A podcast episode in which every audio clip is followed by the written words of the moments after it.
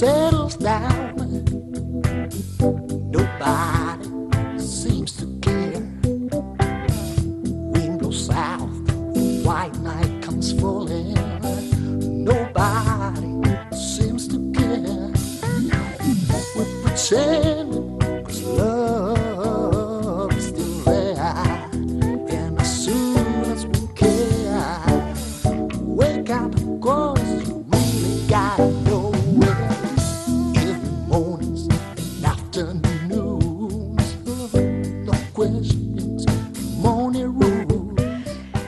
La música de Soul Teller, el actual proyecto de toda una referencia en la escena del soul. Conocedores que somos del exquisito gusto musical de muchos de nuestros oyentes habituales, yo estoy segura de que tenéis referencias, por ejemplo, de su banda Cool Jerks, la primera aventura como cantante y compositor de Miguel Ángel Julián, que el viernes llega al auditorio de Culture Leyoa en formato acústico con una apuesta minimalista, voz eh, y piano, de la que queremos hablar pues con el propio protagonista, el alma mater de Soul Teller, Miguel Ángel Julián, está al otro lado del hilo telefónico. ¿Qué tal, Miguel Ángel? Muy buenos días. Buenos días a todos. Bueno, estamos en cuenta atrás ya, ¿eh? Miguel Ángel, este viernes pisas el escenario de Culture Leyoa a partir de las ocho y media de la tarde.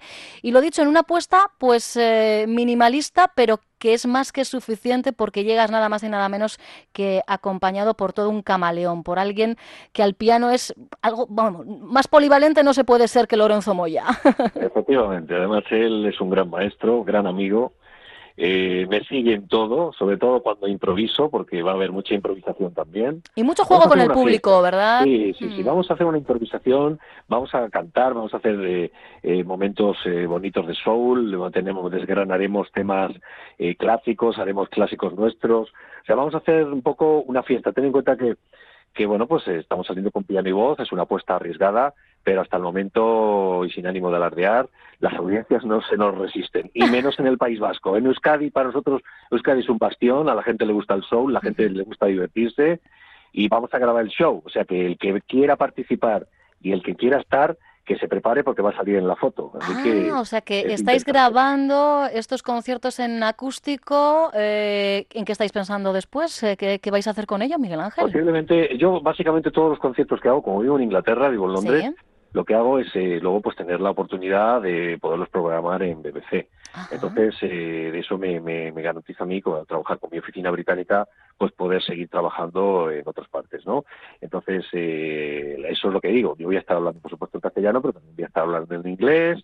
Eh, la gente va a participar desde el principio, la gente me va a hacer de batería, de coros, o sea, vamos a hacer todo lo posible para que ese show pues sea lo más divertido, lo más ameno posible, también con muchos momentos de feeling, pero sobre todo, pues eh, invito a toda la gente pues eh, que, que venga a pasárselo bien porque va a ser un show pues interactivo, no vamos a parar, ya lo vais a ver desde la segunda canción cantando todo el mundo. Eso Es- va a ser así. Eso es una maravilla, porque esa interacción es, es, eh, clave para, para atrapar a quienes eh, os ven, os disfrutan desde la butaca y además ya nos lo apuntabas, con clásicos, con joyas propias, por supuesto, porque cuántas composiciones, yo me imagino que ya habrás perdido la cuenta, ¿no, Miguel Ángel? Bueno, sí, la verdad es que sí, yo ya no los he contado. Tengo unos, eh, más o menos unos 200 títulos eh, registrados y luego pues voy componi- yo voy componiendo pues cada, cada semana van cayendo uno o dos temas. Entonces... eh, Oye, vas a buen manera, ritmo, ¿eh? pues, Sí, Bueno, bueno, de- me gusta componer, es lo que, lo que más me gusta, compor la composición. Entonces el planteamiento es, bueno, pues ir trabajando. Esto es un poco pues, que, pues como un escritor que sigue escribiendo sus novelas, ¿no? Entonces pues eh, vas haciendo, vas haciendo pues eh, material que luego pues luego se puede editar más adelante o algún, alguna que otra joya que tienes por ahí escondida que sale, alguna cosita, algún dice, bueno, pues esto lo voy a sacar ahora. Vas un poquito trabajando sobre todo para tener material porque, oye, hacer así una canción que te, que te mueva, pues no sale así de golpe, ¿no? Eh, No, evidentemente. Además, entiendo que, que seguirás compaginando la composición para ti, eh, personal, pero también para, para otros artistas, ¿no? Efectivamente, sí, yo trabajo para otros artistas, sobre todo desde Inglaterra, he trabajado sobre todo en producción, estado haciendo cosas eh, interesantes con, con gente que, que me ha movido mucho, he conseguido llegar el material a, pues, a artistas grandes como Sting o Rod Stewart, eh, o sea, estoy, estoy trabajando, bueno, pues eh, a salto de mata también, como vamos todos los músicos. Eh, sabes tal cual, está todo, ¿no? tal cual. Ahora que has mencionado a Rod Stewart, yo ayer echando un vistacito, eh, tirando de meroteca, como solemos hacer en el equipo, resulta que fue en el año 77, buen año, cosecha del 67, ah, de, de- de esa cosecha servidora. Tú viste Sí. por primera vez, has contado en alguna ocasión, a Rod Stewart en un- imágenes, en un telediario, vistiendo pantalones de piel de tigre, y tú cuentas que le dijiste a tu padre, cuando sea mayor quiero ser como él. ¿Qué te llamó la atención? ¿El pelo, los pantalones de piel de tigre? Me gustó, su me voz. gustó todo. Yo, eh, eso fue, es, es un poco como le pasó a Springsteen con Elvis. Sí. A Springsteen, a Springsteen le pasó un poco, lo leí hace años, ¿no? Que, que vio a Elvis en no sé dónde, le vio tal cual fue, y luego iba a Graceland, o sea, se, se escapaba para verle. A mí me pasó un poquito, pues yo creo que nos pasa a todos los, los artistas que tenemos primero, pues unas primeras referencias. Las referencias de los chavales de hoy en día, pues son los que están ahora en la voz y todos estos, y nosotros pues teníamos referencias, eh, o por lo menos lo digo eh, sin, sin ánimo de dejar a nadie atrás o de poner a nadie por los suelos, pues las referencias de los clásicos, ¿no? Claro. Eh, ten en cuenta que los clásicos, la mayoría de los que, los que no se han ido todavía al otro mundo, siguen ahí porque nadie ha sido capaz de quitarles. Entonces, eh, esos clásicos, pues eran para mí, yo cuando le vi por primera vez con esos pantalones de, de tigre, con el pelo como lo tenía, y sobre todo su voz, sobre todo su voz, la voz a mí me, me, me encandiló, como, como trabajaba y como lo hacía, ¿no? Y yo es cierto, es cierto, no sé dónde habréis sacado, habréis sacado esa- esos comentarios, los, de- los debí decir hace muchos años, pero sí es cierto que, que, que- que me, me ocurrió esto, lo dice mi padre, le dice, yo cuando de mayor me gustaría hacer una cosa así con yo tendría 12 años. ¿sabes? Fíjate, fíjate. Eh, luego llegaría ese primer concierto también en el 83 viendo a Stewart con tu padre, que también lo contaste en su momento. Lo que no me imagino, eh, imagino que en ese momento ni, ni, ni soñabas es en que ibas a acabar en, en las manos del productor, entre otros precisamente de, de Rod Stewart, de Billy Mitchell. Yo lo mencionaba al principio en sumario, digo, es que no estamos hablando de cualquier músico. El que dijo que no a Amy Winehouse dijo sí a Miguel Ángel Julián. Eh, en- entiendo que es de esos hitos que, que bueno, marcan, ¿no? Eh, la carrera profesional y sobre todo le marcan a uno lo personal también, ¿no, Miguel Ángel? Pues sí, pues sí, porque sobre todo, fíjate, este con este hombre, yo yo era uña y carne, o sea, cuando llegas a por primera vez vas vas cagado, vas vas vas diciendo, madre mía, que me voy a juntar con este tío, sabes, que le daba una caña al green, Hmm. el descubridor del green, y dices, madre mía, que estamos hablando de gente muy muy muy potente, estamos hablando de otra de otra de otra liga. De otra liga, claro. y que me haya dicho a mí y tal, pues oye, eso es lo que nos pasa aquí. Aquí en este lado del hemisferio, pues nos pasa que nos queremos poco lo que somos. Luego ya cuando nos dicen sí por otros sitios, pues entonces decimos, ahí va, ¿sabes? Entonces eh, el planteamiento es que nos, nos lo tenemos que creer un poquito más, que nosotros no somos menos que nadie.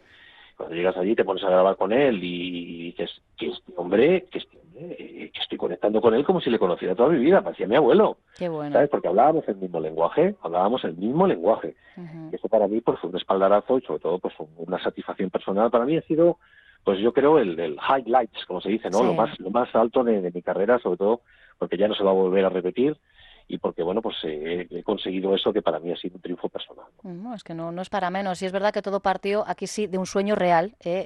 Eh, Miguel Ángel eh, soñó que enviaba una, male- una maqueta a Willy Mitchell y, oye, ¿por qué no vamos a seguir esos sueños premonitorios? Y dicho y hecho, ¿no, Miguel Ángel? Bueno, estoy, estoy encantado con la pedazo de entrevista que me estás haciendo. ¿eh? Tienes los super deberes hechos porque además es cierto todo esto y es alucinante cómo te lo has currado. Pues efectivamente, efectivamente, eso fue así. Yo soñé que estaba con él. Que, que, bueno, pues que trabajaba con él. Fue una cosa como muy... esto de- y seguí, seguí ese feeling. Eh, le dije a mi manager de entonces, digo, vamos a mandarle una demo a este hombre. Si no te va a hacer ni caso. Fue la, la- la- fue la contestación de mi manager. Dije, pues muy bien, pues si él no, ya lo tengo. Si él no, ya lo tengo. Ujú. Vamos a mandarla y inmediatamente, pues mira, pues pasaron unos dos, tres días y en persona nos dejó un contestador. Claro, nos llamó con la hora de Estados Unidos, Claro. de Memphis, y nos llamó y nos dejó un contestador así, hola, ¿qué tal? No sé qué, me encantan las canciones estas. Vente para Memphis. Y os quiero, os quiero aquí, os quiero aquí, así que cuanto podáis, venga, vamos a hacerlo. ¡Guau! Estábamos los dos allí celebrándolo y yo decía, ¿ves? ¿Ves? Hombre de poca fe. Ay, de verdad. Ay, pero es verdad que hay que creer en las capacidades de uno, ¿eh? Y a veces por eh, tener ese no por delante no actuamos, no damos ese paso al frente. Y ahí lo, no sabemos, eh, realmente no llegaremos a saber lo que hemos perdido por esa falta de, de acción. Bueno, pues acción no va a faltar ¿eh? en el escenario del Culture Leyó, aunque como digo, es verdad que es en formato acústico con voz y piano, pues llega dispuesto a romper las tablas. Eh, viernes a partir de las ocho y media de la tarde. Yo además tengo un premio para nuestros eh, fieles, Miguel Ángel, porque tenemos entradas dobles para sortear, para verle ahí, para participar desde esa segunda canción, como bien os decía, cantando con Soul Teller. Solo tenéis que enviarnos un mensaje de WhatsApp al 688 854-852 diciendo que yo quiero estar el viernes en Culture Leyoa, que quiero ver a Miguel Ángel, que quiero disfrutar de Soul Teller. Y listo, ¿eh? tan ricamente sorteo entre los mensajes que recibamos. Repito, 688-854-852. Un placer haber estado este ratito y como sé que también, además del formato acústico, tienes previsto hacer algo con banda, ojalá te tengamos por aquí cerquita, más pronto que tarde, y, y podamos eh, establecer un tú a tú, Miguel Ángel. Fantástico, ha sido un placer, realmente la entrevista, lo digo sin, sin adularte, eh, has hecho los deberes, pero vamos, de una manera que normalmente la gente no hace. Encantado de estar allí dentro de poquito y invitaros a todos, de verdad. Va a ser una fiesta, incluso os invito, invito a la gente que esté un poco escéptica o que diga esto y esto de que va a ser con un piano y voz, que no, que va a ser una fiesta y vais a estar en la foto. Luego posiblemente cuando os escuchéis en, Radio 3, por ejemplo, digáis, claro. eh, eh, ese concierto de Leyo, allí estaba yo estuve yo. Pues ya sabéis, poneros guapos y guapas que en la foto eh, hay que salir con el mejor, la mejor de nuestras, de nuestras caras. Viernes, ocho y media, Auditorio Cultur Leyoa, el show acústico de Soul Teller. Lo dicho, nos encontramos en el camino, Miguel Ángel, mil gracias. Gracias, gracias a todos, Sagur a todos, gracias.